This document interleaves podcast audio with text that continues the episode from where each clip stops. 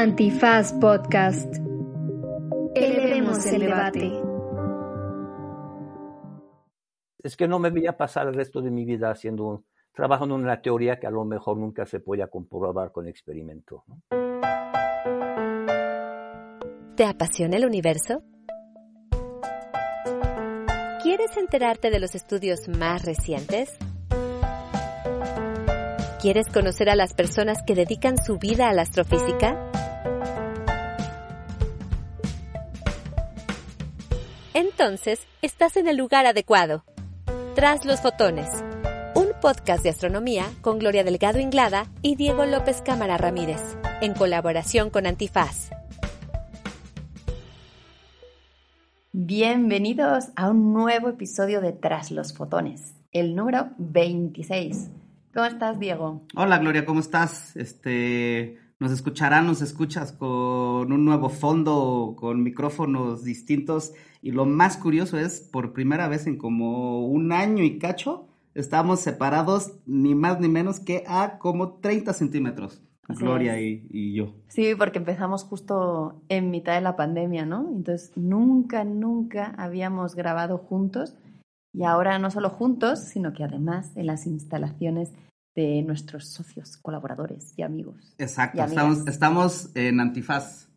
Estamos en la Ciudad de México. Gloria tuvo eh, la fortuna de venir a visitarnos y además, cabe señalar, estamos con la gratísima presencia de Sergio, que siempre nos está ayudando aquí, que siempre hay que decir, entonces, tras los fotones, eh, unimos fuerzas con Antifaz para eh, llegarle a más gente en el mundo, esperemos que así sea.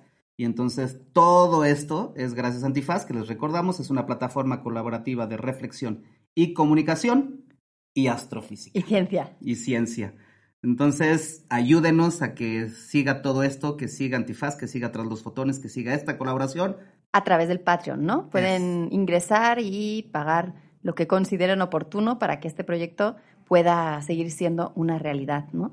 Así es. Y entonces, como siempre, cuéntanos, Gloria, ¿qué noticia nos traes? No, es que, bueno, les voy a contar. Yo he viajado para poder estar aquí junto a Diego y a Sergio y grabar este nuevo episodio.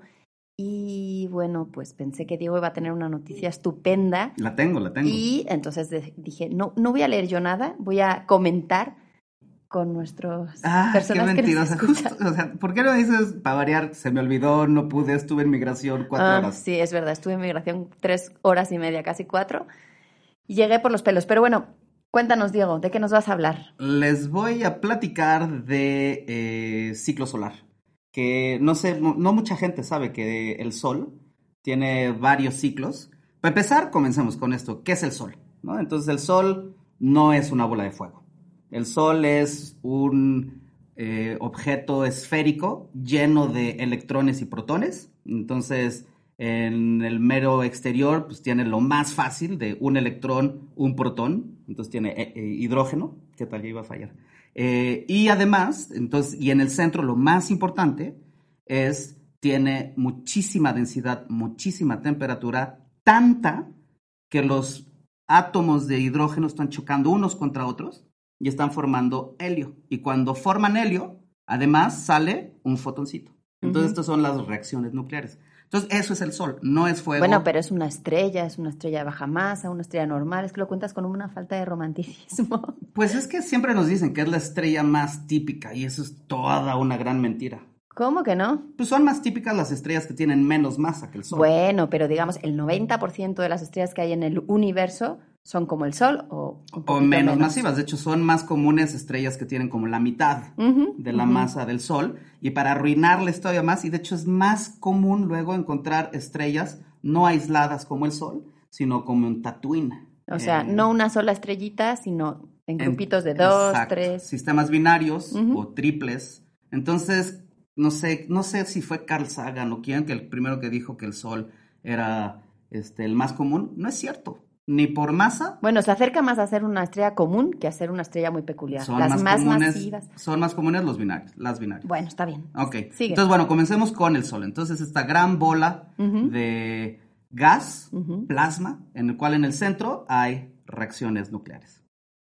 Y además, entonces, eh, pues nosotros vemos el Sol y parecería que está totalmente eh, estable, que no varía mucho, pero la verdad es que el Sol varía un montonal. Si uno entra a, a se llama SOHO, S-O-H-O, que es un, bus- bueno, es un satélite eh, y lo que está padrísimo es, entras a la página web y puedes ver cómo está el sol en ese momento. Bueno, hace ocho minutos, porque la luz que emite el sol tarda ocho minutos en llegarnos a la Tierra. Entonces, te están mostrando cómo era el sol hace ocho minutos, pero bueno, eso le llamamos tiempo real. Eh, pero el sol varía un montón. Entonces el sol no está ahí estable. Entonces se expande un poquito, disminuye un poquito, eh, manda luz, estos fotones, pero además de los fotones, nos manda estos electrones y protones que le llamamos viento. Entonces lanza este viento y luego además puede lanzar unas ráfagas como unos chorros súper potentes que no, no sabemos cuándo así, así verdaderamente se va a lanzar y cuándo no, ¿no? Entonces, el Sol es este, muy variable. eh, y luego, desde Galileo Galilei, en 1600, que hizo como su catalejos, o no sé cómo si ya desde entonces se le puede clasificar como telescopio, pero bueno, entonces tiene ahí su telescopio y empieza a observar al Sol. Y lo que empieza a ver Galileo es que el Sol tiene manchas. Ujú. Y entonces, eh, y las manchas se creaban y se destruían. Y luego si uno se clava, resulta que si el Sol hoy en día no tiene ninguna mancha, en 5.5 años, casi un mundial, va a estar retacada de manchas solares. Y Ujú. 5.5 años después, otra vez va a estar Vacío. este, vacío, ¿no? Entonces tiene, este se llama el ciclo de 11 años. Entonces el Sol tiene este ciclo. Y lo que además sucede es, eh, bueno, Galileo no lo sabía, pero cada una de estas manchitas es un campo magnético, como, o sea, hay como estas o- orejitas, pues, que salen y entran Ujú. de campo magnético como bucle o Ujú. un loop en inglés. Eh, y lo que se ve es que donde se clava el campo magnético, esa regioncita es muchísimo más caliente que el resto Más fría, ¿no? o más fría. Más Ajá, fría. Exacto, es más Es fría. más oscura porque es más Exacto, es más fría. Y entonces donde se vuelve, sale de una de estas manchitas y se conecta en otra de estas manchitas. Entonces por eso no es casualidad que más la cantidad de manchitas se es en pares. Mm, en Em, ah, eso no lo sabía. Ajá. Y, y entonces, cuando hay muchas manchitas, pues es que hay muchos de estos bucles magnéticos. Y ahí además, entonces lo que pasa es, se lanza muchísimo viento y además se lanzan muchas ráfagas. Entonces, muchas manchas, mucho campo magnético, mucha actividad del Sol. Exacto, es cuando está muy, muy activo. se dice. 5.5 años después, no hay manchas, el Sol es casi como un solo gran dipolo. Eh, O sea, si tú lo ves o lo ves reflejado o lo ves con un filtro adecuado, ves como el círculo amarillo, digamos, o naranja, dependiendo del filtro, pero se ve limpio, ¿no? Del mismo color, sin esta... Exacto, exacto. Y nada más para que vean, o sea, qué, qué- qué tanto, qué tanto hemos seguido estas manchas. Eh, vaya, desde casi 1700 te- se, se vieron las, los primeros, se empezó a registrar este ciclo de muchas manchas, pocas manchas, mu- muchas manchas, pocas manchas. Ahorita estamos en el ciclo, ciclo 25, de muchas y po- y pocas. Y la verdad es que se ha visto, qué sé yo, a, a grosso modo, en su máximo, que fue por ahí de 1500 por ahí, en plena, el final de la Edad Media. Entonces había como 200 manchas solares y hoy en día, eh, en los 2000 tenemos algo así como 120 manchas solares. Pero no sabemos bien si esto va a ir incrementando o disminuyendo. Ahí viene la importancia de la noticia que, que vengo a platicar. La otra importancia es, entonces, cuando hay muchas manchas solares, mucho viento, muchas ráfagas, molesta un montonal a los satélites, a los GPS, incluso a la propia Tierra.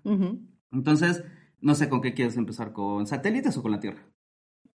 Con satélites. Satélites. Entonces, pues sí, pobres satélites están al- en el exterior, no tienen la este, atmósfera, ni siquiera bien el campo magnético de la Tierra los protege. Entonces, cuando hay mucho viento, y sobre todo cuando se lanza una de estas ráfagas tremendas, pues están a la intemperie, ahí de pues que me atraviesen todos los electrones y protones que me lleguen. Pero lo suelen apagar, ¿no? A veces sí que tienen tiempo y algunos se pueden Es- apagar. no siempre. De hecho, estaba averiguando, híjole, es que no sé cuándo fue, pero fue esto 2019, 2020. Ujú. No sé si estás al tanto de este proyecto de Internet de Elon Musk. O sea, no solo está en SpaceX, en Tesla, sino además está haciendo este servicio de Internet que quiere que esté Ah, rodeando sí. toda la Tierra, Sí, sí, sí. que se llama Starlink. Sí, sí. Y para eso está lanzando como este cohetitos chiquitos y está dejando arriba de la Tierra como Una legión de, ¿de qué? De, de estos, ¿no? robotitos que van a estar este, mandando como el internet de una señal a otra. Y nada más resulta que este, este lanzamiento nada más le costó 50 millones y no sabían que iba a haber una ráfaga solar. Y en ese momento la ráfaga solar destrozó 49 de como los 80 este, Starlinks que lanzaron. 50 millones de O sea, dólares. la mitad perdido. Sí, por no saber eh, de verdad si iba a haber una ráfaga. Bueno, no. pero eso no lo, no lo sabes. Exacto, entonces de ahí la importancia de lograr predecir si hay ráfagas o si hay mucho viento. Eh, otras cosas, qué sé yo, a los eh, satélites, entonces, nada más para que se den cuenta, una, una de estas ráfagas libera algo así como en, en, en algunos minutos, cien mil veces toda la energía que se genera en todas las centrales eléctricas de la Tierra. Agarra todas las centrales de la Tierra y emítelas por un par de minutos. Y eso es lo que emite Mm. la ráfaga solar. Entonces, por eso, por Dios, como estamos relativamente cerca, pues llega y a los pobres GPS, entonces puede generar cortocircuitos, puede generar un montón de, de- de problemas. No solo los satélites, sino incluso la propia Tierra. Eh, pues sí, lo más bonito, ¿no? Todos habrán visto las auroras boreales, los ositos estos de Coca-Cola que están viendo ahí este, el, el cielo. Y entonces lo que está sucediendo es, el sol nos lanza mucho viento o ráfagas, la Tierra tiene el campo magnético que nos protege y el campo magnético redirige muchas de estas partículas que están eléctricamente cargadas, ¿no? Entonces electrones o para el polo norte y los protones para el polo sur o viceversa, nunca sé. Y entonces por eso, este, se- se- cuando hay mucho viento, se tiene entonces muchas partículas redirigidas a los polos y entonces en los polos tienes muchísimas, muchos iones y esos iones, este... Chocan, ¿no? Ajá, ionizan la atmósfera y por eso se ve verde. Entonces no me acuerdo si cuando Bueno, hay- depende del color. O sea, se ve de varios colores dependiendo de, de con- contra Exacto. qué chocan, ¿no? Exacto, ajá. Si hay mucho oxígeno o hay mucho hidrógeno, a veces se ve verde, a veces se ve este purpurita. Azul, rojo. sí. Exacto. Entonces no solo está esa parte romántica, pero además, eh, en 2015, por ejemplo, en Suecia, después de una ráfaga solar, desaparecieron varios eh, aviones del radar Mm. por una de estas este, cortocircuitos que le dio una de las ráfagas. Imaginarás eh, El caos. pues el caos que hubo en ese momento, ¿no? Entonces, de verdad, y luego no sé, me ha tocado, ha habido, hay como hasta un caso muy famoso, ¿no? En Rusia, ya ni me acuerdo, que hubo un apagón muy famoso de no sé cuántas horas o hasta un día por una Sí, o, o hace mucho más el telégrafo cuando, cuando se usaba, creo que pum, también se perdió todo por una de estas. Ah, pues tú ya estás más al tanto de eso, no, de eso no sé. Pero ha- hace muchísimo tiempo, pero sí. Ya, Tiene y entonces, efecto. o sea, de ahí la importancia de poder predecir Ujú. el ciclo más allá de 11 años, porque lo que de verdad no sabemos es, ok, sí, es como cada casi 5.5 años, Ujú. pero no es exacta. Y a veces hay más manchas de los que creíamos o menos manchas. O sea, dentro de este ciclo de 11 años hay otros ciclos Claro. ahí metidos, entonces no sabemos a ciencia cierta, este, o no, no sabemos cómo predecir Ujú. cuándo va a haber más actividad el condenado sol. Ujú. Em, y entonces ahí viene la importancia de un estudio que salió eh, hace un par de días. Eh, se publicó, digo, es una revista Astronomy and, Astronomy and Astrophysics, y el estudio fue de Tatiana, uff, a ver si me digo, Podlachikova, del Instituto Stolkovo de Ciencia y Tecnología, que está en, en Moscú. ¿no? Entonces, bueno, al menos este, cosas positivas se hacen en Rusia, ¿no? Solo cosas negativas. Entonces aquí saquemos esta, eh, eh, ¿cómo le llaman? El silver, silver lining, ¿no? Como esta nota positiva, pues que está padrísimo. Entonces, y este estudio, y no solo es ruso, de hecho hay gente de todas nacionalidades, hay un par de norteamericanos, unos ingleses. Eh, y entonces lo que ellos ven es, lograron identificar una nueva metodología para saber qué tanta, qué tanto más iba a crecer las manchas solares o disminuir dentro de este ciclo de 11 años. Y ahí lo que acaban haciendo es que no es tan sencillo, pero lo que acaban haciendo entonces, otra cosa interesante es, lo que usan es, eh, no siempre es simétrico el hemisferio norte del hemisferio sur, con la cantidad de manchas. Y entonces en esa asimetría tiene mucho que ver cuando, ya no me acuerdo si era cuando muy simétrico, es que va a haber muchas más actividades o cuando es asimétrico es cuando va a haber más actividades. Entonces, para empezar eso, y nadie se le había ocurrido, ¿no? Es una cosa súper sencilla. Ah, pues la asimetría entre hemisferio norte y hemisferio sur. Antes se tomaba el sol como un todo. Entonces ahora lo dividen en dos este, naranjas, ¿no? Y eh, la otra cosa que ven, además, es que eh, el crecimiento, o sea, sí logran identificar como la forma en la que está creciendo el número de manchas solares. Eso también al final va a decir qué tantas manchas va a haber al final. Entonces, esta combinación, entonces, ver como la tasa de formación de manchas solares sumado con la asimetría o simetría de los hemisferios, y con esto, entonces ya logran eh, predecir la cantidad de manchas solares que va a haber en los próximos semanas o meses. Entonces ya no es una, ya no tienes que decir hasta dentro de años, sino logran disminuirlo a unas cuantas semanas o unos pocos meses. ¿Y funciona? Pues ellos alegan que sí. Entonces, veamos si, si no borran el artículo dentro de este. Pero lo han puesto a prueba ya. No, no, apenas está. Solo lo han propuesto y. O sea, lo que hicieron es eh, se fueron al ciclo previo, al 24, y lo aplicaron, o sea, como si estuviéramos 11 años atrás, ¿no? En el 2010. Y ahí aplicaron esta metodología. Y, pues entonces vieron cómo les da su curva y luego vieron cómo fue la curva real y les dio súper ah, parecido. Y no solo se fueron esas, se fueron de hecho a varios ciclos previos y resulta que mm. este es bastante predictivo. Ok, pero entonces te, te dice, va a haber tantas manchas, entonces esperas tanta actividad y te puedes preparar. Ajá. Un poco, no, no, lances, Elon Musk, no lances tus Starlinks en este año, aguántate un año más. Sí, o apágalos, ¿no? En tal, porque es que es con meses. Ajá. Que de hecho sí, se me olvidó decir, hay muchos satélites, de hecho, que se preparan, o sea, como que se enconchan, preparan ahí un escudo y con eso luchan en contra de, de estas ráfagas solares. Y bueno, ya que estamos platicando de esto, es que hay una cosa que me encanta y la verdad es que nunca he sabido qué lo generó, pero dentro de todos estos ciclos hay unos mínimos que, híjole, yo hasta la fecha no entiendo cómo es que se pudieron generar. En 1650 hubo algo así como 50 años en el que no hubo ninguna mancha solar. Y eso se le conoce como el mínimo de Maunder.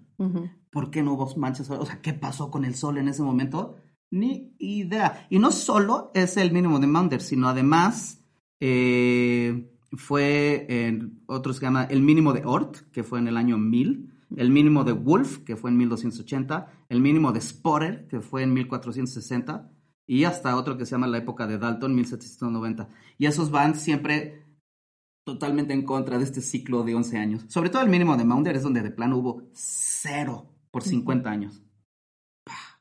¿Qué pasa en el interior del Sol? Bueno, es que eso, conocemos algunas cosas, pero desconocemos tantas, ¿no? Mm, Todavía. Mm, mm. Que digo, ahora que estamos preocupados por el calentamiento, este... Estaba esperando a ver si lo mencionabas. Ah, bueno, mencionalo tú. Entonces. No, bueno, iba a decir que muchas personas, o durante un tiempo, se pensó que justamente el calentamiento global no era algo creado por el por los seres humanos, sino por el Sol, por estos ciclos, ¿no? Pero eh, por lo visto, después de hacer varias pruebas y comprobar, mm, hay momentos críticos del Sol que sí tienen un efecto en la Tierra, pero no al nivel que se está midiendo con los cambios de temperatura. Así es. Lo, único que sucedió Somos nosotros quienes lo generamos. Qué horror. En el mínimo de Monder, lo que sí disminuyó la temperatura promedio terrestre un grado. Entonces fue un montón. Decían que el río Támesis, el mar Báltico, el estrecho ahí, o el, el, mar que está en Manhattan, eh, se congeló. Mm. Pero sí, o sea, no, no, no esperemos que el Sol tenga otro mínimo para arreglar todo el calentamiento que estamos generando nosotros, ¿no? Con la emisión de, Para contrarrestar, ¿no? de ajá, dióxido de carbono. Entonces, eh, bueno, pues con eso creo que es suficiente. No sé, todavía tengo otras noticias. No, no, no, ya, ya, ya, ya te estás Joder. acelerando. La estrella más cercana al hoyo negro Sagitario A asterisco y que se mueve 8000 kilómetros por segundo.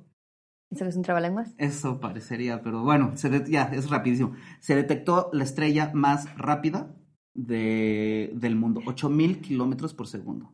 Y Tiene que ser la más algo, ¿no? El otro día era la más lejana, la más distante, la más rápida. Si no es la más algo, Siempre. no siempre. salen las noticias. Ajá. Y por lo tanto tampoco entran los fotones. Entras los fotones, este salió. Es este la estrella S4716. Es la estrella que más cercana ha pasado al hoyo negro que está en el centro de la galaxia, Sagitario asterisco, y pasó solo a 100 unidades astronómicas, ¿no? Que una unidad astronómica es esta distancia Sol-Tierra, Ujú. 8 minutos luz, como quieran. Entonces pasó 100 veces la distancia que tenemos nosotros a la Tierra, da, que tenemos nosotros al Sol, y pues por eso se ultra aceleró a 8000 kilómetros por segundo.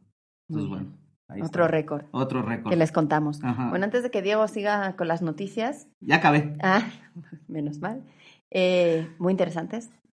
Sobre nuestro sol, que casi nunca hablamos sobre nuestro sol, ¿no? Ya, que eso, y- eso es lo que a mí me llama la atención, es cuál es la estrella más cercana. Y todo el mundo dice, ah, Alpha Centauri, ¿sabes? Próxima Centauri. No, Y sol. joder, la estrella más cercana pues es el condenado Sol. Y que desconocemos muchísimo, por cierto, ¿no? Pero es de la que más conocemos de su interior. Con todo y que eso, seguimos sin saber todas estas variabilidades. Hay un montón de estudios de astrosismología, que es una locura y logran ver de verdad patrones ahí de resonancias y cosas así en, el, en las superficies del Sol, la superficie del Sol. Impresionante. Bueno, otro día les contamos qué es esto de los patrones de Que lo platique. Gloria, porque yo no tengo Primero idea. lo entiendo y luego les explico. Pero mientras, entonces, ¿qué te parece si pasamos ya directamente a la entrevista? Que para variar es un invitado cercano a Diego y Ah, por lo tanto estaba emocionado con el tema. Es genial. Los me- temas que me cae- tratamos. ajá, me cae re bien. Va a venir con nosotros Dani Pash. Suizo que lleva en México uh, ya toda unas, una vida, varias décadas, esposa, hijo y un montón de estudios, estudiantes y además lo tengo a tres oficinas de la mía y es genial, Dani. Bueno, pues entonces, ¿nos vamos con la entrevista? Venga, vamos.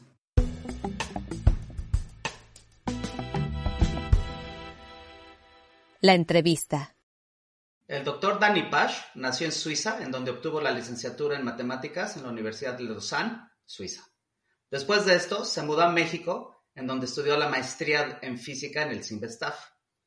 Luego realizó el doctorado en física en la Universidad Estatal de Nueva York en Stony Brook, y mientras Dani realizaba su doctorado, apareció en el cielo la supernova 1987A, que le despertó el interés por las estrellas de neutrones y a partir de la cual decidió cambiar su tema de estudio de altas energías por la astronomía.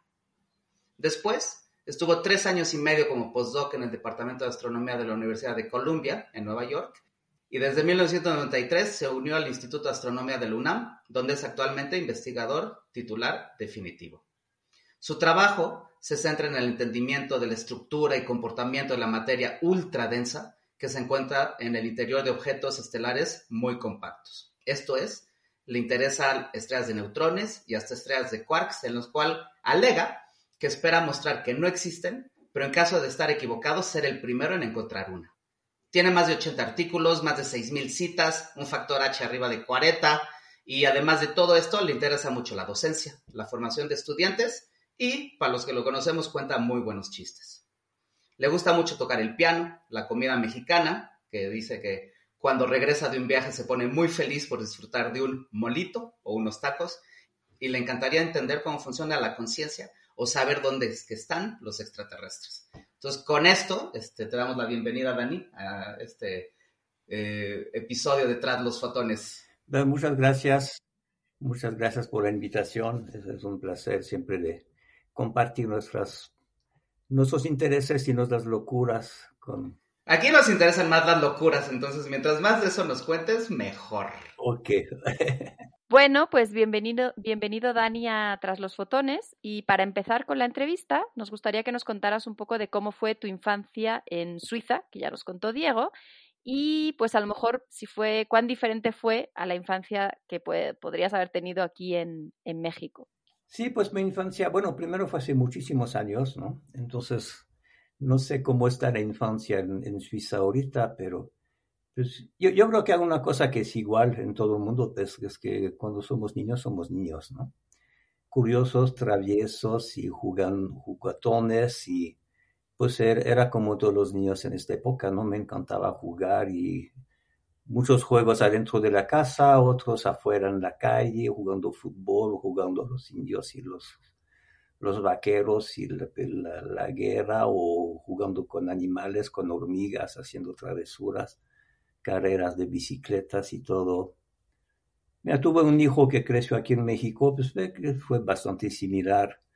Una diferencia enorme, sí, eso desgraciadamente, es que aquí siempre estás con el problema de la delincuencia, tienes un niño, no lo quieres dejar salir. Pues aquí tuvimos la suerte de vivir en una unidad habitacional que estaba bien cerrada, entonces podía dejar mi hijo salir sin, sin miedo de que lo vayan a secuestrar, ¿no? Mientras en Suiza pues estaba tranquilo, me iba donde quería, en cualquier calle, salía en bicicleta por kilómetros, íbamos al bosque, en invierno íbamos a esquiar, y que hay algún peligro, algún riesgo de delincuencia, pues esto ni existía, ¿no? creo que eso yo creo que sí es la diferencia, que desgraciadamente los niños aquí van creciendo con este, este miedo, ¿no? Pero de echar desmadre, de estar jugando. ¿Y sigues en contacto con tu familia en Suiza? Sí, voy regularmente como una vez al año. Bueno, ahorita con la pandemia no he viajado, pero anteriormente sí. Y el pueblito donde crecí, pues un pueblito que tiene a 3.000 habitantes, creo que ahorita tiene como 8.000 este, pues una colinita chiquitita. Sí, de niño viví en un cuento de hadas, literalmente. Si vieron la película de Heidi, básicamente es esto, ¿no? Un pueblito medieval, una colina rodeada de murallas del siglo XIII, con su castillo, sus torres, eh, su, una iglesia que parece una catedral miniatura. Entonces, de niño íbamos a jugando en las murallas de la ciudad y nos metíamos en las torres que siempre encontramos un lugarcito para meterse, obviamente estaba prohibido porque estaba peligroso y todo entrar allá, pero entonces era un lugar increíble, sí, con mucho campo y animales, vacas que estaban a cinco metros de mi ventana. ¿Nunca te ha llamado entonces la atención más Ensenada que la Ciudad de México, que como que se presta más a ese tipo de infancia?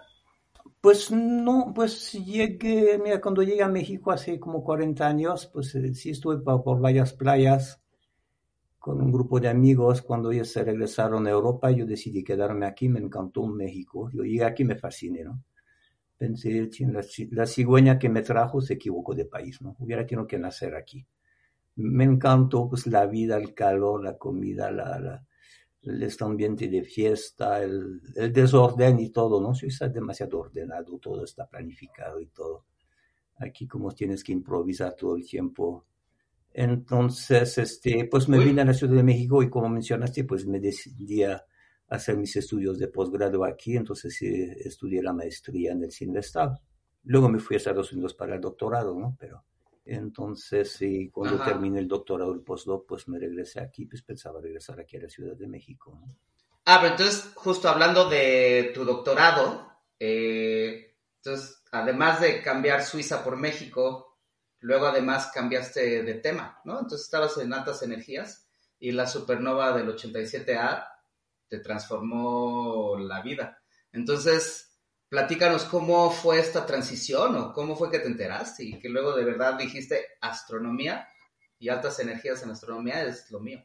Sí, pues fíjate que cuando me fui al doctorado allá a la Universidad de Stony Brook, que es la Universidad del Estado de Nueva York, este, pues tenía la idea de hacer cosas de gran unificación, de supersimetría, de la gran teoría que explica todo. Entonces, este, pero llegué allá al mes de agosto 84, que es el mes que realmente se, que explotó la, la teoría de supercuerdas, ¿no? Una teoría que ya tenía, llevaba como 20 años, pero nadie realmente estaba muy interesado y de repente esta teoría reveló que era una teoría de la gravedad cuántica, que todo el mundo busca desde hace muchos años, desde Einstein. Entonces todo el mundo en altas energías empezó a hacer supercuerdas. Yo había estudiado matemáticas antes y me gustaba, pues, y quería hacer este tipo de investigación, ¿no? La teoría que explica todo. Entonces entré en esto con todo el mundo, pero después de más de dos años de estudiar esto, de empezar a entender de qué se trataba, como que no me gustó. No, no, no me convencía, se me hacía algo demasiado abstracto, demasiado lejos de, del mundo experimental y sentí que pues, había dejado matemáticas para hacer física porque quería entender el mundo, entender cosas de veras, ¿no? No, es, no estar otra vez haciendo matemáticas, ¿no? Pero no sabía qué hacer porque en altas energías no podías hacer otra cosa que supercuerdas. Nadie quería hacer otra cosa, ¿no? Entonces estaba un momento hasta pensando que regresar a matemáticas, porque en matemáticas estudio un espacio en 20 dimensiones, no me molesta pero en física me gusta pensar que el mundo tiene tres dimensiones y cuatro cuando le pones el tiempo, ¿no? Pero más de cuatro como que no me, no me, no me atraía ya. Entonces, es que no me veía pasar el resto de mi vida haciendo, trabajando en una teoría que a lo mejor nunca se podía comprobar con experimento, ¿no? Y esto fue hace, que 84, estamos, ya fue casi 40 años, y siguen sin tener ninguna posibilidad de verificar esta teoría con experimentos, ¿no? Entonces me estaba bastante deprimido de qué voy a hacer, ya cambié de vida varias veces, voy a tener que cambiar otra vez. Y de repente en febrero 87 me entero que hubo una supernova, me enteré como dos o tres días después, ¿no? Estaba con un amigo italiano y vamos cada fin de semana a Nueva York a escuchar, este, vamos a, a la ópera o escuchar conciertos en Carnegie Hall y esto, ¿no?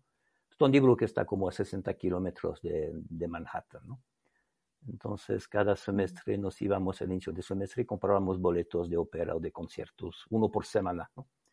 Y tenía un coche que era un batimóvil que luego se tronaba, que le salía humo. Y íbamos una vez a la semana a escuchar conciertos. Una noche me dice, oye, hubo una supernova, ¿te enteraste? Detectaron neutrinos y, fue como un día o dos después de la supernova, ¿no? Entonces lo pensé en dos o tres días, pero eso no se acabó, ya me cambió de campo, ¿no? Siempre digo... Ah, yo pensaba que te habías enterado por la universidad y no por tu amigo de conciertos de Carnegie Hall. No, e, el amigo era un físico también, estamos los dos, los dos empezamos a trabajar en supercuerdas y él tampoco no le gustó, era italiano, Pier Pizzocchero, y no le gustó, entonces pasó a astrofísica nuclear bajo un piso. Entonces él se enteró el mero mero día que estaba la supernova y el día siguiente me lo dijo en el coche cuando íbamos al concierto, ¿no? Entonces pensé dos o tres días después, no, se acabó, yo. Siempre digo lo mismo, pero pensé, bueno, si la última supernova la, la, vio Kepler, no voy a esperar la próxima, ¿no? Entonces decidí abandonar supercuerdas y me pasé a astrofísica, ¿no? Entonces me bajé de un piso. altas energías era el cuarto piso del departamento de física y física nuclear era el tercer piso. Pero eh, resulta que este grupo de física nuclear hacía bastante astrofísica y entraba muy metidos en supernova. De hecho, eran los líderes en el mundo en hacer modelos de supernovas. ¿no? Trabajan con Hans Bethe en esto. Entonces era bajar un piso y meterse con lo mejor del mundo en un evento que no se había visto en siglos desde Kepler, con la primera detección de neutrinos. Pues estaba fácil de decidir, ¿no? Había que ser un idiota para no cambiarse de tema, ¿no? Ya, pero estabas en el momento perfecto, en el lugar perfecto y solo tuviste que bajar un piso. E, exacto, ¿no? Y de repente llegan los primeros neutrinos de la historia y la primera supernova en siglos. Se acabó, me cambió de tema. Yo cuando cambié de tema me pasé a estudiar supernovas no tenía ni idea de nada, ¿no? Era para mí algo muy poético, entonces tuve que empezar desde cero, ¿no? Sí me costó trabajo, pero... Pues, Oye, pero esto está muy bien escucharlo porque ya en, en otro episodio hablamos con con Eva Villaver, que nos decía que ella no nació queriendo ser astrofísica, sino que fue algo que le fue surgiendo. Y ahora vemos contigo que fuiste deambulando por varias ciencias parecidas, pero ramas. Y porque a veces uno tiene en la cabeza que los astrofísicos y astrofísicas es algo de vocación y desde que eres niño eso quieres hacer y tu camino es así directo, ¿no? Pero no es así. Pues casi, fíjate que mi primer interés cuando tenía 12, 13 años era la astronomía, me fascinaba, ¿no? Pues ah. empecé a leer libros de astronomía, pero de divulgación en francés en los años 60, pues había como tres libros o cuatro, ¿no? Y luego buscaba más y me encontré, me fui en la librería en, universitaria en Lausanne, entonces encontré libros de astronomía, pero de universitarios, ¿no? Entonces me acuerdo de un librito chiquito de astrofísica de Avery Schatzman, Y entonces abre este libro y había unas serpientes como integrales, ¿no? Entonces me di cuenta, bueno, que para poder avanzar más tenía que aprender física y matemática, ¿no? Entonces empecé a estudiar matemáticas por mi cuenta y me atoré en las matemáticas. Cuando entré a la universidad me estaba fascinado por las matemáticas, entonces una licenciatura en matemáticas. Años después decidí, no, pero realmente quiero hacer física. Entonces me metí a física, terminé en supercuerdas y luego, digamos, me llegó una señal del cielo y me regresé a la astronomía, ¿no? Literal, literal. La supernova. Sí, la supernova, la. Este día y Bueno, entonces más bien en tu caso regresaste un poco. regresé, fue un círculo de, de- cuando me cambié en 87 tenía 31 años, ¿no? Entonces de, de 11 a 3 me tomó 20 años de dar vueltas por otras cosas, por México, por las playas, por la física. Bueno, Y- pero y, en- dando vueltas por las matemáticas y la física seguro que aprendiste un montón. aprendí un montón, sí. Oye, dando un giro un poco en, en la conversación, perdón, para ir, ir avanzando en la Sí. entrevista, hay algo que a, a mí me da curiosidad, Diego lo sabía porque Diego sabe muchas cosas sobre ti, yo, yo no lo sabía, que tienes una computadora que se llama Ulises y una laptop Penélope. ¿Es esto verdad o es un mito? ¿Y No, sí es cierto, sí es cierto, absolutamente, sí. Y la, la, la computadora Ulises es la de escritorio. Entonces, cuando llegué a México, por fin tuve mi propia computadora porque era investigador, ¿no? Antes tenía una terminal y me, conectaba con, un servidor de todo el departamento, ¿no? Entonces tenía mi computadora que era impresionante, una Spar 10, era un, un Rolls Royce de las computadoras en esta época. De hecho, la compré con un proyecto de GAPA que metí con Alfonso Serrano. Alfonso Serrano fue quien me padrinó cuando llegué a, México, ¿no? Entonces, entonces tenía mis par 10, era la, era la mejor computadora del instituto en este momento, pero le tiene que dar un nombre. Entonces pensé, ¿qué nombre le doy? Entonces acababa de leer el libro Ulysses de James Joyce, que me fascinó. Entonces pensé, ah, pues voy a llamar Ulysses. ¿ya? Entonces así se quedó Ulises, mi computadora, ¿no? Ya es la, como la séptima o la octava Ulises, porque luego se mueren, compró una nueva, pero el nombre se quedó, ¿no? Hasta como en 2000, que estaban las laptops, pues me compré una laptop chiquitita de Mac, que tan preciosas aquí, de- que pesa medio kilo, gris plateada, y tenía que darle un nombre. Entonces empezó la Ujú. Ulises y la veo, y me dice, pues esto no se parece a Ulises, ¿no? Entonces, ah, le voy a llamar Penelope Mm, chiquita, también bonita. Y, y- y ya llevo con Penélope 20 años, es la, no la primera versión, es como la, la quinta o la séptima, ¿no? Pensándolo retroactivamente, Mm. me hacía chiste. Ya. Entonces eres la, la versión al revés, ¿no? Entonces aquí Penélope es la que sale de viaje. Exactamente, pensándolo se me hacía chistoso que Ulises en la historia se pasó 20 años de paranda, ¿no? 10 años de guerra y luego 10 años para regresar a la casa. se paró en todos los bares que encontró en el camino y la- su pobre esposa, un poco idiota, ¿no? Se quedó 20 años esperándolo en su casa, ¿no? Entonces Ujú. ahorita ya tengo Ulises que lleva 30 años en un escritorio sin moverse y Penélope lleva más de 20 años y se fue por todo el mundo. Es Ese que no para, para. estuvo en China, en Corea, no en China no estuvo, pero en Japón, en Corea, en Rusia, en Europa, en Argentina. Entonces, no fue intencional, pero 20 años después salió así. Bueno, está bien, para, para Penélope, para resarcirla de su, de su otra vida. Bueno, vamos a pasar entonces ahora un poquito a- al aspecto profesional, aunque ya lo hemos tocado un poco, ya sabemos algunos de los temas que te interesan. Y para ir empezando por lo básico, más o menos, explícanos de manera que podamos entender todos qué es una estrella de neutrones. Bueno, una estrella de neutrones es, no, realmente no se llama estrella, viene de una estrella, pero es una cosita que tiene como 25 kilómetros de diámetro, del tamaño de una ciudad, pero tiene una masa que es del orden de la masa del Sol, hasta puede ser dos veces más masiva que el Sol. Entonces, si te imaginas el Sol que tiene 600 mil kilómetros de radio, más de un millón de kilómetros de diámetro, Imagínate, si estuviéramos en el centro del Sol, la Luna estaría medio camino hacia la superficie del Sol. Entonces es una estrella chiquita pero monstruosa para nuestra escala, ¿no? Una estrella de neutrones es del tamaño de una ciudad, entonces tiene una densidad enormes, del orden de mil millones de toneladas por centímetro cúbico. Siempre pongo que por comparación, si tomaríamos todos los edificios de la Ciudad de México, los comprimimos con una enorme máquina hasta que lleguen a una pelotita de, de, la densidad de de neutrones, pues la Ciudad de México cabe en una cucharita, ni siquiera la llena. Es, una densidad brutal que no, nos podemos imaginar lo que es. De hecho, es, es, lo más denso que hay antes de un hoyo negro. Se piensa que muchas estrellas de neutrones pueden en algún momento colapsar y transformarse en un hoyo negro. Podemos decir que es un hoyo negro eh, fallido. La gente que estudia hoyos negros dice que una estrella de neutrones es un hoyo negro fallido, ¿no? Yo pienso que el hoyo negro es una estrella de neutrones fallida, ¿no? De hecho, nacen del mismo evento. Yo, yo me pasé a estudiar esto eh, para estudiar la supernova de 87 y esas enormes explosiones marcan la muerte de una estrella masiva y en este evento se forma un objeto compacto que en la mayoría de los casos es una estrella de neutrones, pero si es demasiado masiva se forma un hoyo negro. Entonces se forman casi de la misma manera. En la supernova de 87 pensamos que si se formó una estrella de neutrones, no un hoyo negro. ¿no? Dijiste que una estrella de neutrones puede llegar a ser un hoyo negro, pero no por sí misma. O sea, si fue, si se convirtió en una estrella de neutrones, ahí se queda, a no ser que algo externo, ¿no? algo le pasa, sí. Sí, hay estrellas de neutrones que están en un sistema binario que van acretando materia de una compañera.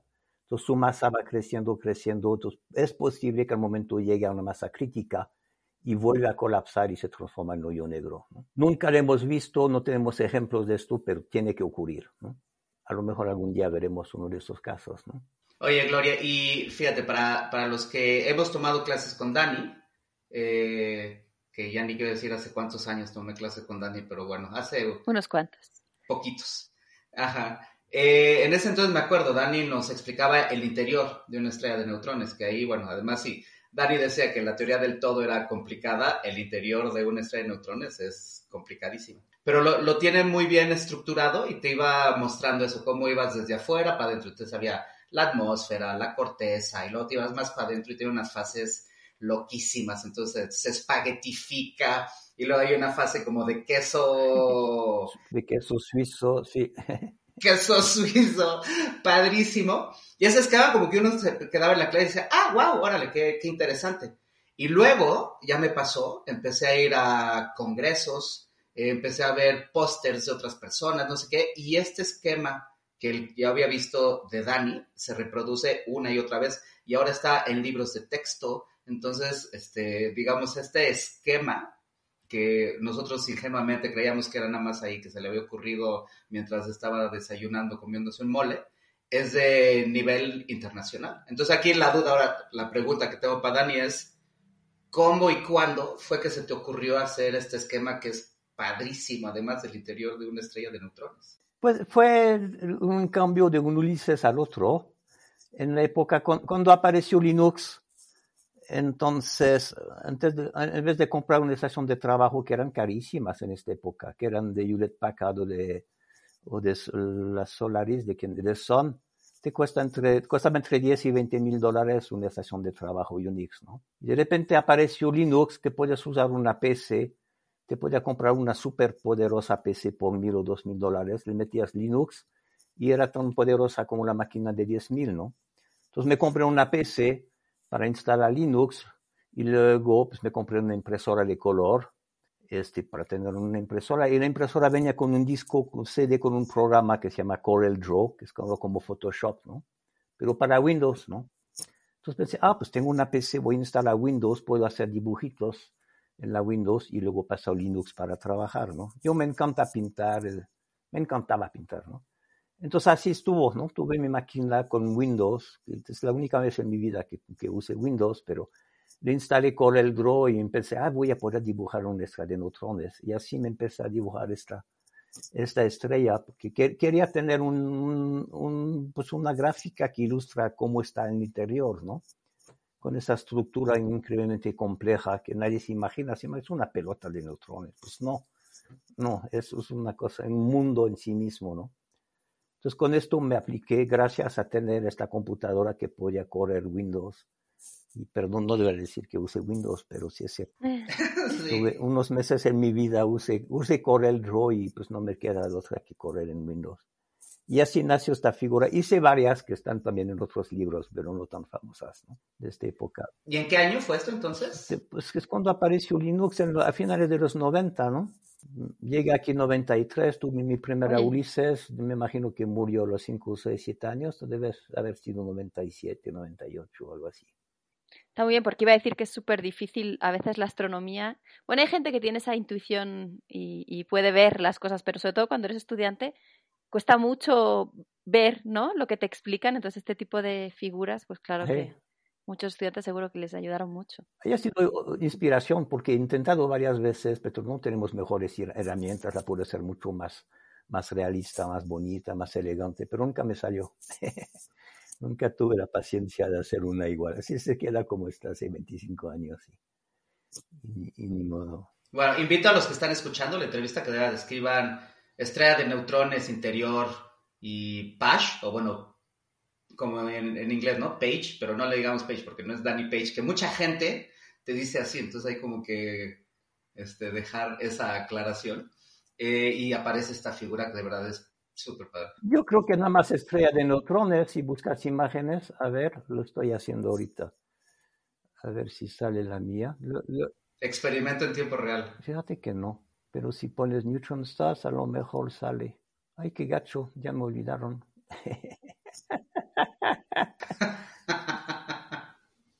Bueno, escriban, escriban Pash, Paje, Si, si buscas Danny Page, ahí sí, obviamente aparece. Sí. seguro.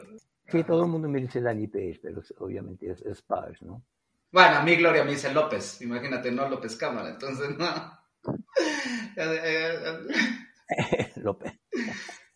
Oye, y, y entonces hablando además de otro de tus, este, como ahora en lo que eres muy, has sido muy connotado en estos últimos años, es pues duro y dale con la supernova del 87. Entonces tú decías como que no se sabía si era una estrella de neutrones o si era un pulsar o incluso si existía, ¿no? Y ahora, cuéntanos, o sea, salió, hasta hubo una super rueda de prensa eh, hace dos. como un año en el que tú estás, en- tú estás ahí involucrado en el estudio y finalmente lograron este, aclarar la situación. Entonces, platícanos de este estudio y de pues, qué, qué- a qué llegaron. Sí, después se fue, pues la continuación de lo que me hizo cambiar de, de trayectoria, ¿no? Con la supernova de 87, pues me bajé de un piso, empecé a trabajar en un grupo de astrofísica nuclear y en vez de trabajar en supernovas, mi asesor me dio un problema que resolver de estrellas de neutrones y así me quedé atorado en las estrellas de neutrones, ¿no? Y entonces sabíamos que en esta supernova se formó una estrella de neutrones porque se detectaron unas partículas llamadas neutrinos. Y estos neutrinos las produce la estrella de neutrones. Si se hubiera formado un hoyo negro directamente no hubiera emitido neutrinos. Pero estamos esperando ver la estrella de neutrones, alguna señal de esta cosita miniatura en el centro de la explosión. Y estuvimos esperando y esperando y esperando por años, por años, ¿no? Desgraciadamente el centro de la explosión no se puede ver porque la estrella que explotó tenía una masa como del orden de 15 masas solares. Entonces son 15 masas solares de materia en explosión. Y el centro de la explosión no se ve, es totalmente tapado por el material de la explosión. Entonces estamos esperando que algún día por la expansión sea suficientemente diluido y se pudiera ver lo que hay adentro. Y bueno, con varios colegas con los cuales trabajé en Stony Brook y íbamos estudiando estrellas de neutrones, pues estamos esperando todos. Y uno de mis colegas, Jim Latimer, Cuando dicen esperando algún día, ¿se puede calcular, o sea, tiene una idea de cuánto tiempo más o menos habría que esperar o no, no se sabe? pues varias décadas, ¿eh? Pu- puede ser 30, 50, 60 años. Como la materia que la rodea es muy inhomogénea, ¿no? Entonces puede ser que hay un huequito y de repente a través del huequito la podemos ver. O al revés, que no hay huequito y hay una nube densa y tenemos que esperar 100 años para verla, ¿no? Es, es, este, pues son décadas, ¿no? Ya pasaron tres, ¿no? Décadas. Entonces puede ser en seis meses o en 50 años que realmente se pueda ver, ¿no? Pero con mis colegas estamos esperando. De repente una, una vez lo discutimos con Jim Latimer y decíamos, bueno, tenemos que afinar estos modelos de una estrella de neutrones joven. Él decía es que cuando la, ve- la veamos, we have to be on the plate. Yo no entendí qué decía, pero creo que es una expresión gringa para su deporte que llama el, eh, es béisbol, ¿no? Sí, en, en béisbol momento, no sé, en el momento tienen que estar en la placa para hacer algo, ¿no? Quiere decir para arrancar en el momento perfecto, ¿no? Y, y resulta que a final de, de 2019 salió un artículo donde decían que a lo mejor estaban viendo una señal de la estrella de neutrones, ¿no? Y nosotros, pues, del grupo estamos, como decía, on the plate. Teníamos todas las herramientas listas para hacer un modelo exactamente de lo que se veía, ¿no? Entonces, cuando me enteré de esto... En, en español eso, Dani, se traduce pisa y corre, que estás así listísimo. En el base es eso, el pisa y corre. Dice, sí, entonces estamos ahí esperando, llevamos años esperando que salga la noticia de que hay una señal de la estrella de neutrones, ¿no? Entonces, cuando llego esto, inmediatamente me enteré, les mandé un correo electrónico a mis colegas y decimos, tenemos que sacarlo, pero eran viernes, el lunes tenemos que tener el paper afuera, porque nos van a robar, todo el mundo va a brincar sobre esto, ¿no? Claro. Pasó meses y nadie lo peló, ¿no? Entonces nos, nos, metimos a escribir el artículo de dos páginas para publicar el lunes y creo que terminó como de 24 páginas, ¿no? Luego nos juntamos con Hans Thomas Janka del, del Max Planck. Entonces hicimos un, un estudio bastante detallado de todas las posibilidades, de lo que se veía y, y, la conclusión es que tiene que ser producido por la estrella de neutrones. no se ve la estrella de neutrones, lo que se ve es una, una nube de polvo producir, de materiales de carbono, de silicio, que se produjo en la explosión de la supernova. Entonces va expandiendo, es súper caliente, pero se enfría, se condensa y se forma polvo. ¿no? Pero digo, cuando yo veo polvo me voy por aspiradora, pero esta gente estaba estudiando en, en ondas milimétricas, estudiando este polvo en el centro de la supernova, y encontraron que en el centro, cerca del centro, hay una burbuja de polvo que es demasiado caliente. Bueno, caliente es un decir, el polvo allá está a 20 grados Kelvin, es decir, menos 250 grados centígrados, ¿no? Centígrados, ¿no? Ya, sí, es una materia en expansión en el vacío, está súper frío. Y esta burbuja en vez de 20 grados está a 30 grados, ¿no? Entonces preguntan, bueno, ¿por qué es más caliente que el, que el ambiente, no? Entonces la gente que observó esto pues, dice, pues a lo mejor es la estrella de neutrones allá adentro, se está escondiendo esta burbuja, ¿no? Entonces lo que nos hizo brincar, empezamos a estudiar qué puede calentar esta burbuja y llegamos a la conclusión que lo más probable es porque está la estrella de neutrones joven y sumamente caliente. Está en una temperatura por de 5 o 6 millones de grados Kelvin en la superficie, ¿no? Pues una cosa hiper chiquita, hiper densa. Oye, Dani, ¿y por qué no podía ser un pulsar?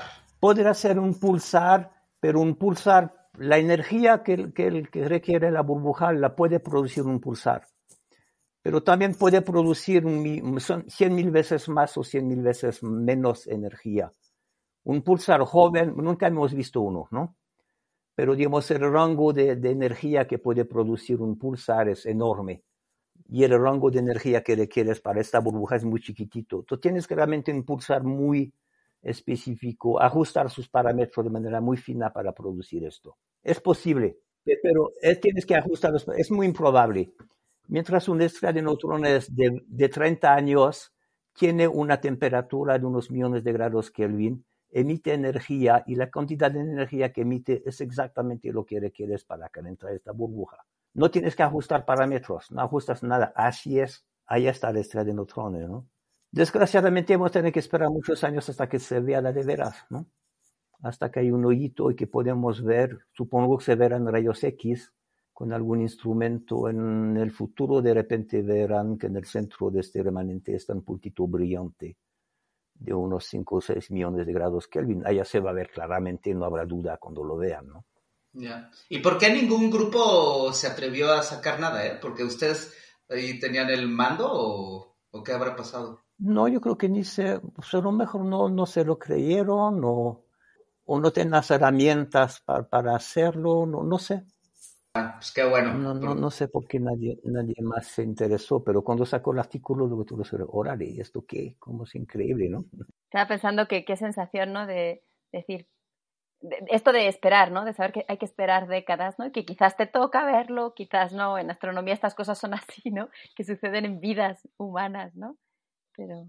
Uh -huh. Sí, sí, entonces cuando, cuando vimos esto, oye, no, yo me acuerdo la noche cuando me dijeron que se detectaron los neutrinos de esta supernova, me bajé de un piso y empecé a trabajar con esta gente y varias veces hubo señales, pero que resultaron equivocadas, de que veían un pulsar. Eran observaciones del óptico que veían pulsaciones, ahí está el pulsar, ¿no? Y resulta que no, que era un defecto del instrumento. Oye, pero bueno, queda claro que deberías tatuarte Supernova 1987A. en algún lado porque te ha marcado la vida, ¿no? Ah, ya, ya podré. Sí, sí, sí, me hizo cambiar de, tema y ya llegué. Ya, ya me puedo jubilar. Mm. No, no, hasta que, hasta que se vea en rayos X. Ah, hay que esperar que se vea, sí, ojalá voy a seguir esperándola. Bueno, pues ya llegamos al final de, de, nuestra entrevista, pero siempre queremos pedir a nuestros invitados e invitadas que nos compartan alguna reflexión, algún consejo, pensando en jóvenes que quieran dedicarse a, la astronomía o a la ciencia, ¿no? ¿Qué, ¿Qué, se te ocurre que les podrías decir? Pues yo, yo creo que pues hay, hay, que quedarse como un niño con la fascinación de lo que queremos estudiar, ¿no? que puede ser la astronomía, puede ser estudiar las hormigas o la marea, la energía solar, o hay muchos temas que estudiar, ¿no? La astronomía es bonito porque te, te motiva de chico y luego cambias y terminas haciendo otra cosa, ¿no? Este, pero quedarse fascinado y, y, tener paciencia, ¿no? Yo, yo creo que la necedad es la, la mejor calidad del científico, ¿no? Hay que saber que hay, hay, que trabajar duro y puede tomar años de trabajo para vencer, para entender lo que hay que entender, ¿no? Porque la, gran mayoría de los problemas sencillos ya fueron resueltos hace siglos, hace muchos años. ¿no? nos toca estudiar problemas difíciles, pero hay técnicas fantásticas, tenemos instrumentación increíble, computadoras increíblemente poderosas, experimentos increíbles. Entonces sí hacemos ciencia fascinante, pero sí es difícil y hay que echarle ganas. Muy bien, a echarle ganas todos. Yo diría, lo digo a mis estudiantes, la necedad. La necedad es la primera calidad del científico. Es, es, un ámbito en el que sí es bueno ser necio. Normalmente en la vida no, pero aquí en la ciencia y en la astronomía. No, pero en ciencia sí. Hay que saber ser obstinado y disfrutarlo, ¿no? Disfrutar de la vida. Era algo que me decía mi asesor cuando me veía trabajar en el escritorio. Y decía, dice, ¿Are you having fun? ¿Te, estás divirtiendo? Dice, sí. Dice, ok, good. Y se iba. Está bien, porque a veces se nos olvida, ¿no? Nos, nos angustia, sobre todo en la etapa de estudiante, ¿no? Si yo te desespera, no entiendo, no entiendo, no, pues si necio, échale ganas y te va a salir. Hay gente que le sale un día y otros toma un año, pues ni modo. Película favorita. Creo que una película que me encantó es Cinema Paradiso de este niñito que se me de Giuseppe Tornatore, ¿no? Película italiana de este niño que se mete para ver película, para ver el cinema. Es más que este, este mundo de ilusión de la niñez. Esa es una que me encantó, ¿no? Libro favorito. Pues yo diría pues el Ulysses de James Joyce, ¿no? Que hizo que le, le di el nombre a mi computadora, que es un, un libro completamente loco y fascinante, ¿no? Canción favorita. Usualmente es la que estoy tocando en este momento. ahorita estoy trabajando mucho la última sonata de Schubert, sonata en si bemol. Entonces, esa es mi, mi canción y mi música favorita estos meses, ¿no?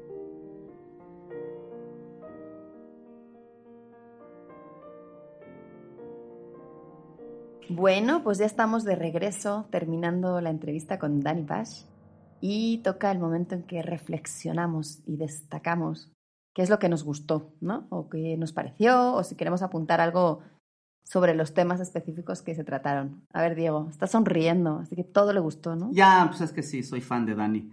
Eh, me recuerda mucho, este, o, no sé, estamos teniendo ahora invitados que no nacen con la vocación de astronomía, mm, que parecería en la primera temporada como que uno no, no me hubiera gustado sesgar a la gente que si no naciste con esa vocación, o sea, a los siete años no dijiste, ay, quiero ser, quiero estudiar astronomía, y ya estás condenado a nunca, ¿no? Eva nos dijo en la carrera, y ahora Dani eh, estudió primero física, eh, no, miento, primero estudió matemáticas, luego física de altas energías, y en el 87 le dijo astronomía es lo mío. Y luego ya dice, bueno, rascándole, sí, desde mi juventud tenía un especial interés en la astronomía, pero no fue su primer este, eh, interés y el primer camino que decidió tener. Y entonces eso a mí, es que de verdad yo ya lo tomo como si fuera mi terapia de psicología, porque así me pasó a mí. Entonces, de verdad,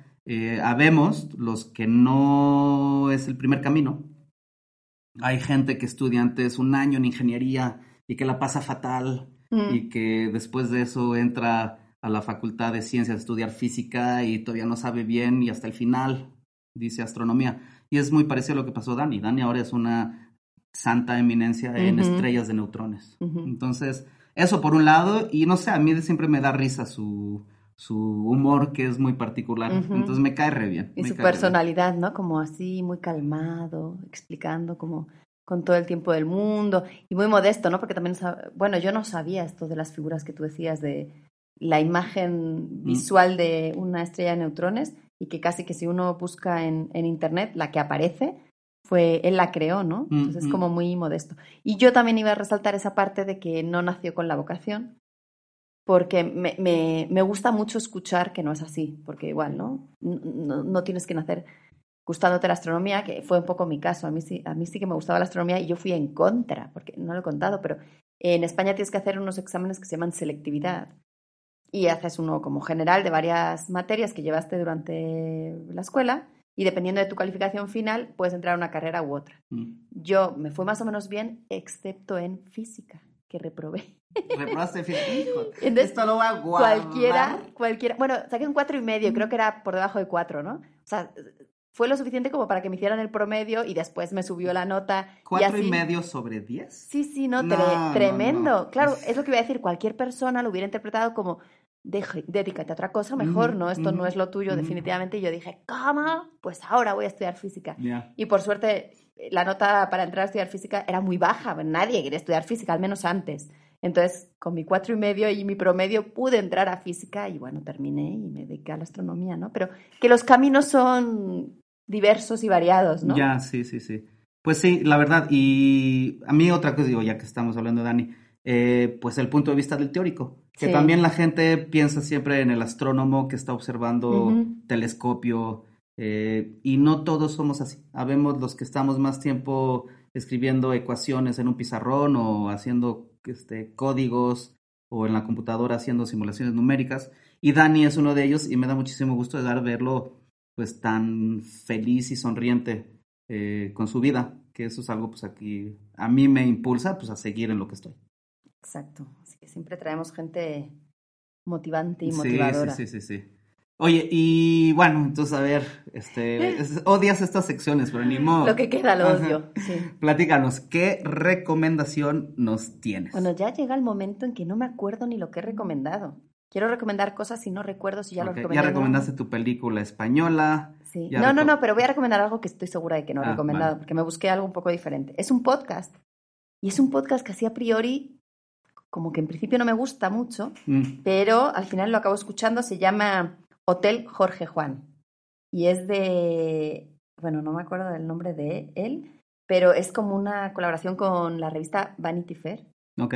Él se llama Javier Aznar. Y tiene. ¿Aznar? Sí. Pero no tiene nada que ver con el Aznar español político. Bueno, que yo sepa, espero. Si no, ya lo voy a dejar de escuchar.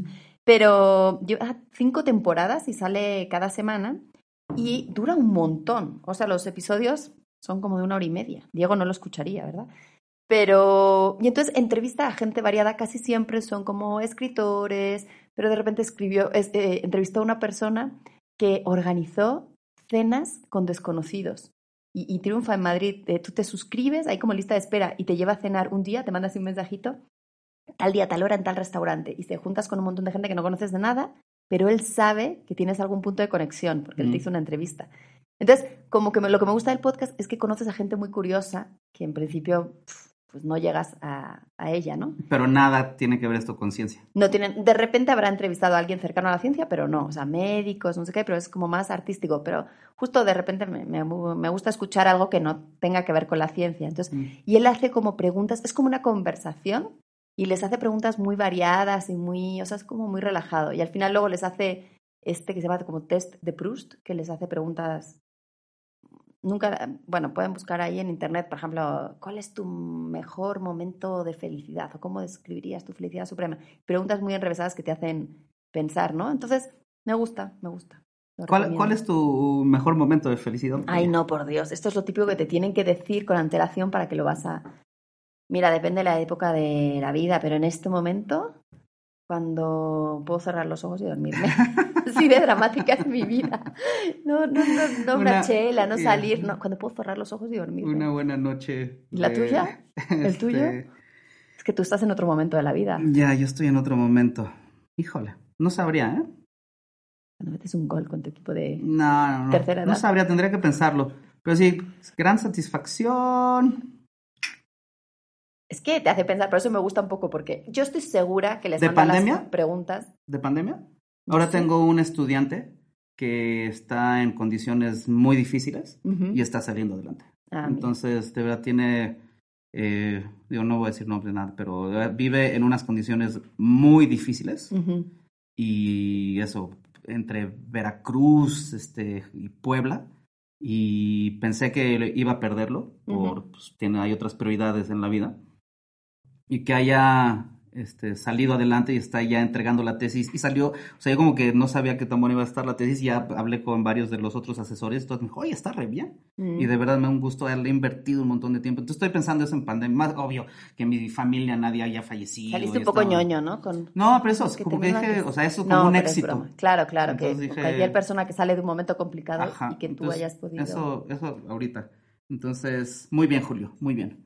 Oye, este. Bueno, pues esa ahora- es mi recomendación. ¿Y la ya, tuya? la mía, hijo, es que yo tengo dos, pero bueno, me voy con la año, porque tú no dices ninguna recomendación científica. Para que vean que soy una persona normal. Ah, no bueno, solo entonces, de ciencia vive. ¿Quieres que diga una recomendación normal Sí. primero? No, la que quieras. Tú, No, cada ah, uno, cada primero, uno con lo suyo. Para que la gente sepa que también tengo corazón y parte humana.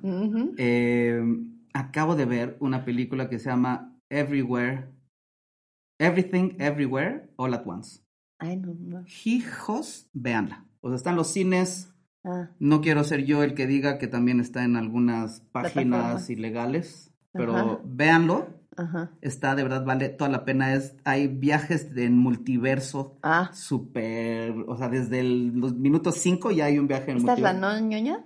Esta es la no ñoña, pero Ah. es buenísima, está súper entretenida. Además, la actriz es la de eh, Crouching Tiger, Hidden Dragon, ¿sabes? Ni Esta- idea, yo no veo películas desde hace mucho. Bueno, es una película muy famosa de artes Mm. marciales, este, Ah, igual se llamó diferente en España.